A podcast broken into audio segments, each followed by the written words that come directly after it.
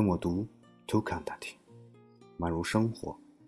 这是 TCL 手机全新的品牌发声。我是松列布，我在荔枝 FM 讲述美丽出现的故事，美好宛如出现。爱摄影，爱生活，记录美好瞬间，留下永久回忆。松列布带您进入不一样的摄影世界。欢迎收听《摄影那些事儿》。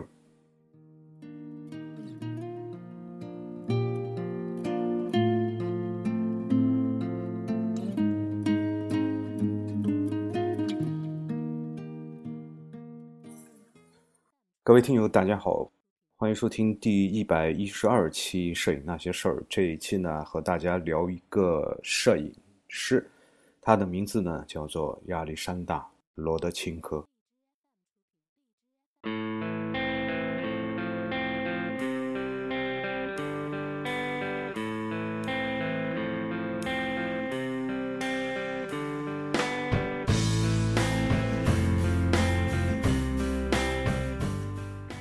罗德钦科呢是一个俄国人，他经历过十月革命。革命呢固然是激动人心的，对于艺术家来说尤其如此啊。在一九一七年发生的俄国十月革命，对当时的年轻的艺术家们来说，其实也是一场艺术的革命啊。十月革命之后呢，苏维埃俄国进入了一个充满理想、憧憬与热情的时代。尽管这时候呢有战争。有饥荒，有肃清，但艺术家们为这场翻天覆地的革命所鼓舞，激发出来的想象力、创造力与狂热却是有增无减。以诗人弗拉基米尔·马雅可夫斯基为代表的苏俄艺术家们自发地认同这场革命。马雅科夫斯基还盛赞这场革命是我的革命，还由衷地说：“接受革命还是拒绝革命？”这于我来说不是问题，因为这是我的革命。苏俄艺术家们以极大的热情投入到了新社会的文化建设中去，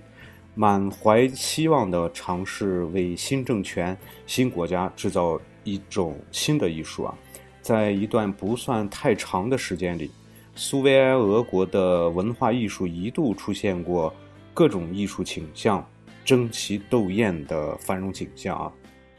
在这片文化繁荣中，有以前卫艺术家的艺术实验活动最为引人注目。风格强劲、实验性格鲜明的俄罗斯前卫艺术运动席卷了当时苏埃俄国文化艺术的各个方面，在文学、戏剧、音乐、美术、平面设计、电影。摄影、建筑等各方面都展开了一场深入的艺术实验，并且呢取得了是巨大的成绩。在革命成功后的最初阶段，苏维埃政权充分地意识到了艺术对正在深入发展中的这场革命的重要性啊，因此在要求艺术为革命服务的同时，也对当时流派纷呈。主义迭出的艺术界采取了一种宽容的态度，对于摄影这一全新的视觉手段，苏维埃国家表现出相当的重视啊。列宁早已认识到摄影作为宣传工具的可能性啊，他要求要求年轻的苏维埃俄国电影摄影必须充满共产主义观念，并且反映苏维埃现实。教育人民委员会委员啊，他叫阿纳托利。卢纳查尔斯基，那么他也呢是高度的评价了摄影家的创作，认为我们的精神器官还是要远胜于任何摄影师的器官，只有它才能综合反应与感受。一个影像不仅仅是一块经过化学处理的底板，它是一种深奥的社会的与心理的创造行为。在这场如火如荼的前卫艺术运动中，摄影受到了一些青年艺术家的特别亲密啊。那么，天才的艺术家亚历山大·罗德钦科在运用摄影这一视觉表现手段为革命造势的服务时，表现出卓越的才华，并为苏维埃摄影文化做出了杰出的贡献啊。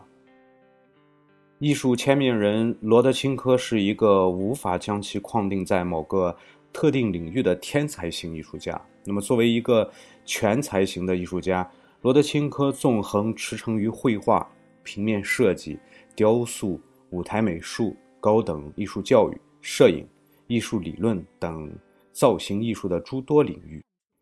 以充沛的精力啊，进行了大量富于实验性的艺术探索，并留下了丰富的。对后人深具启发的精神遗产。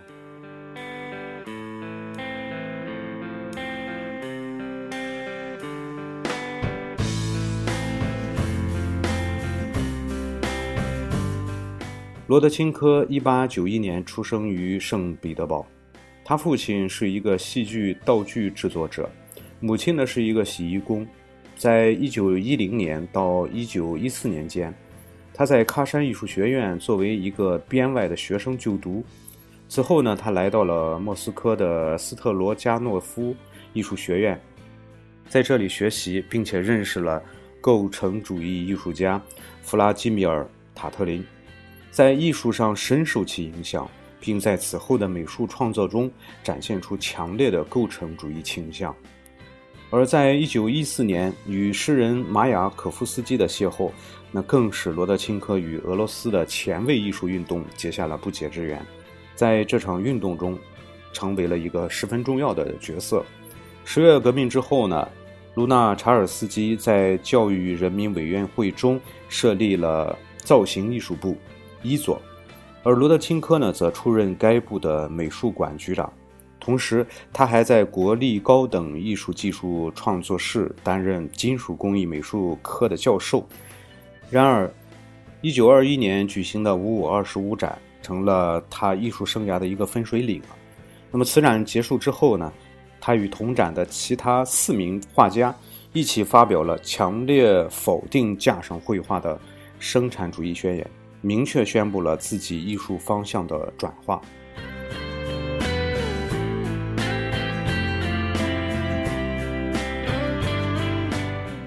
罗德钦克的生产主义艺术观念是，艺术家应该始终在与公众的密切联系中展开艺术活动，应以产业的手段进行艺术的大量生产，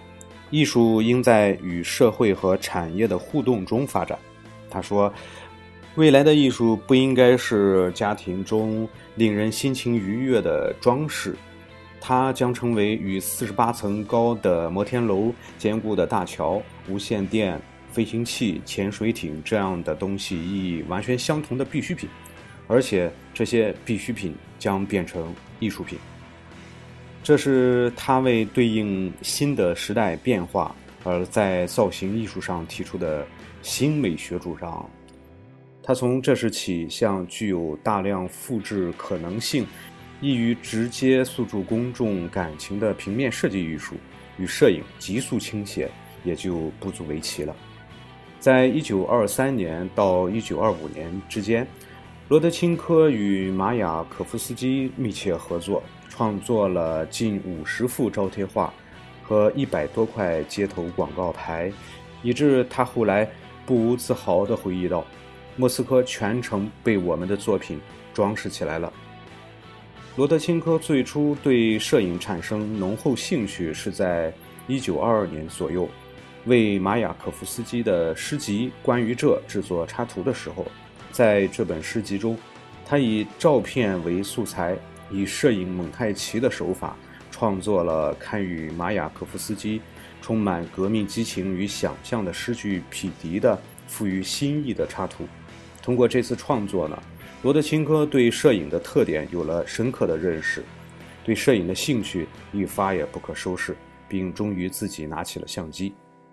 他为此还购入了大量的摄影器材。有一次，为了买下价值两百一十卢布的一个放大机，他不得不向好友马雅可夫斯基借了三十卢布，最终才能够买买到啊。在一九二四年左右，罗德钦科开始了系统的摄影探索。他先从肖像摄影入手，以其杰出的造型能力与敏锐的观察，为后人留下了精彩之极的苏维埃俄罗斯艺术家的群像。与此同时，他也开始了对摄影表现语汇的激进探索，尝试了近摄、多重曝光等各种摄影技法，尤其是他那人所共知的远近短缩式构图啊，更成为可说是他的摄影风格的标签儿，以至于在一九二零年代的莫斯科艺术界，罗德钦科的远近短缩法成为一句流行语。所谓罗德钦科的远近短缩法。指的是为了表现对象的立体感、量感与空间的深度，突出透视效果而使用的俯视啊、仰视啊或对角线这种极端的视角拍摄事物的拍摄方式啊。由此呢，人们一度已经变得迟钝的视觉感受力，因了这种打破常规的表现而得以再次敏锐、兴奋起来。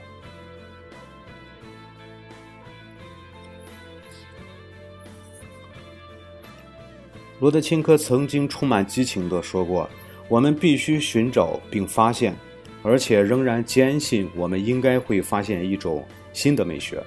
它带有热情与同情，对于通过摄影这一手段表现我们的新现实——苏维埃现实是必要的。对我来说，新建设的工厂的照片不仅仅是一幢建筑的照片，不仅仅是一个事实的记录。”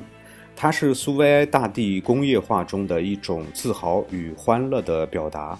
这就是我们必须发现的，要在照片中表达的东西。我们的责任就是实验。他认为照相机是社会主义社会中人的理想之眼，是一种打破习惯视觉开发、表现潜能的利器。一九二五年，罗德钦科为参加巴黎国际装饰美术展而设计的劳动者俱乐部在巴黎展出时，引起了巨大的反响。罗德钦科的名字在一夜之间驰名世界。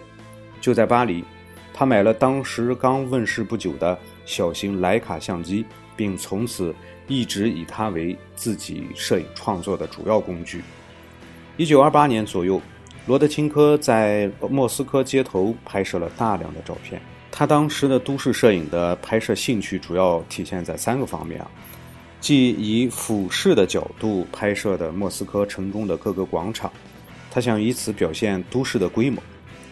第二呢是处在急剧转变中的莫斯科，在各方面体现出来的新旧对比。第三呢就是城市建设中出现的新建筑。罗德钦科从工业化给都市带来的各种变化中预感到了人们的视觉感受将不会如以前那般平稳。他说：“现代都市有着多层建筑、精心设计的工厂、双层或三层的商店橱窗、公共汽车、小汽车、霓虹灯标以及广告牌、远洋轮船与飞机。所有这一切已经。”改变影响了视觉观念的正常心理，而刚到的这场疾风暴式的革命，又使这种因都市的成长变化而开始失去平衡的视觉感受变得更为显著。呃，或者说是革命加大了这种视觉感受失衡的幅度。罗德钦科在拍摄莫斯科时，大量运用了他那远近短缩式构图，突出了这种失衡的特殊感受。为革命所激发出来的都市力量，被他以充满动感的形式加以表现，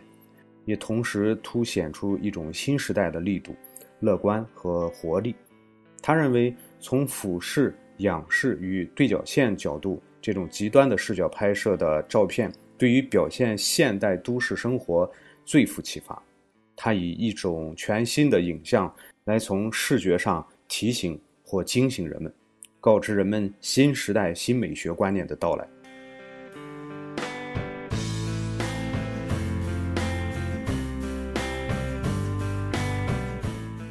通过对莫斯科这个作为革命中心的大都市全新的视觉表现，罗德钦科也展示了一个先锋艺术家对都市空间的独特认识。他以他那奔放的造型能力向我们展示摄影这一视觉手段在他手中所能扩张延伸的可能性。倾斜的地平线，似要冲出画面的车辆，因俯视而失去现实感的行人，被作为造型元素处理的体操方队，蜕变为平面几何图形的广场等等等等。它的颇具颠覆性的空间视觉表现，在在使人感受到一种狂热的革命惯性，一种无法宁静的躁动。在他的这些作品中，都市成为一种为我们正常视觉所不习惯的意志空间，对现实的正常认识在此不起作用。罗德钦科似乎并不在乎都市空间的这种视觉认识上的异变，他在意的是自己的都市影像如何与新的急速变化的时代感觉同步对应。在这种极端的透视变化中。他有意无意间泄露了处于时代热潮中艺术家的某种不安与兴奋。他借都市这一空间作为实验室，试探新的造型语汇，用他的都市影像验证革命对艺术家心理层面的影响，将时代投射在最敏感的艺术家心灵上的精神投影，通过摄影还原再现。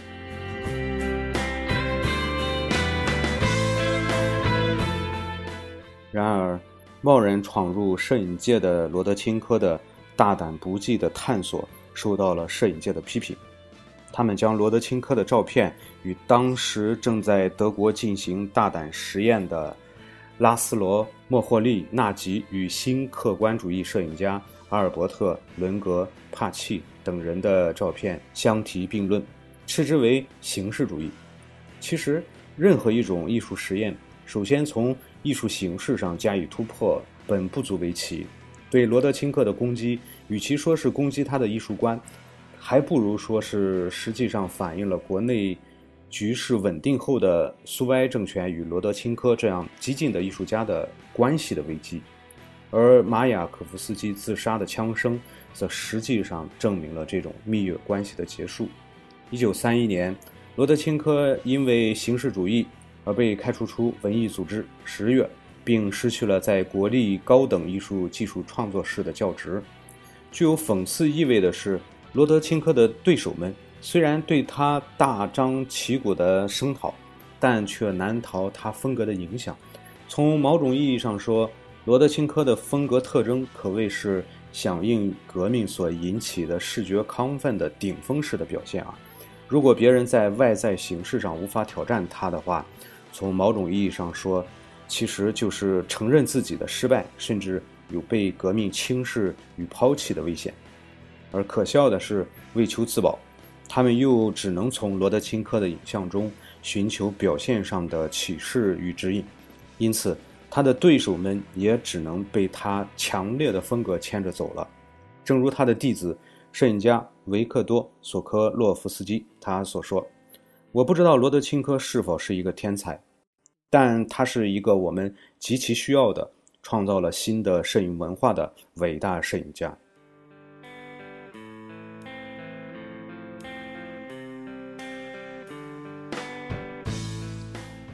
从本质上说，罗德钦科富有动感，因而也就显得动荡不宁的影像可以暂时为革命消融，但似乎不能永远相安无事。有时。这种富有先锋性的，因而也必定带有破坏性的艺术风格，也会给当局带来无法控制的不安，甚至是威胁感。当革命因为现实的发展而趋于停滞时，它的影像的存在性就产生了疑问。当社会秩序转向平稳时，现实也会要求艺术表现上的视觉秩序的相对平和。如果那时还一味在形式上强调向上或向下的话，其结果就不仅仅是自讨没趣了。据说，斯大林就曾讥嘲过他：“罗德钦科同志，你为什么不向前看呢？”进入一九三零年代，罗德钦科开始转向报道摄影，这也许是在日益变得严峻起来的外部形势的压迫下，迫使自己做出的一种无奈的选择。当时，对艺术创作还能持宽容态度的苏共领导人列昂·托洛斯基。已经失势，社会主义现实主义的创作方法已经被定于一尊，自由地进行艺术探索的艺术家已逐渐失去创作与生存的空间。但即使是报道摄影，他的照片还是那么富于表现力，具有鲜明的风格，因而还是引起了很大的注意。他最著名的报道摄影作品是有关白运河建设这一巨大工程的。为了深入报道这一题材，他花了两年时间深入现场，用去两千张底片。从一九三三年开始，罗德钦科与作为画家、平面艺术家的妻子瓦尔瓦拉·斯蒂凡诺娃，为苏联官方宣传杂志《苏联建设》做版面设计。他们杰出的设计才能为增强这本杂志的视觉效果做出了贡献。到了一九三五年。他又重拾绘画，尽管如此，他仍然没有放弃摄影。他那时的拍摄题材主要是体育运动与马戏表演。从动感表现、运动员展现的奔放的生命节律与严谨的画面构成，人们仍然可以发现他未能忘情对于摄影表现的探索。他的艺术本能使他可在任何题材中进行形式探索。直到一九五六年去世为止，他始终在默默地探索，一刻也不曾放下过手中的照相机与画笔。一九四一年，罗德钦科在回忆他的良师益友塔特林的文章中说：“他肯定希望得到承认，他是一个一直等待着，而且已经做好了等待准备的真正的俄罗斯画家。我坚信他会被承认。”只有真正的俄罗斯艺术家才能在不见天日之处、不被承认中坚持工作。他们爱工作，保持着对未来的希望，即使到死也是籍籍无名。罗德钦科的这番话其实也是关于他自身状况的父子报道，同时也是一个有良知的艺术家隐晦而又坚毅的宣言。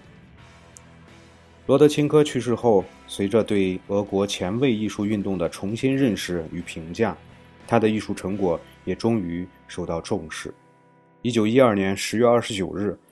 在伦敦克里斯蒂拍卖行举行的拍卖会上，一幅罗德钦科的代表作《带徕卡相机的女人》，以比预期价格高出七倍以上的十一万五千五百英镑。被一位欧洲收藏家买下，创造了当时摄影作品拍卖的最高纪录。虽然金钱并不是衡量艺术品的唯一尺度，但这至少反映了历史已经对他的艺术地位的承认，尽管这来的有点晚。本期节目就到这里，我们下期节目再见。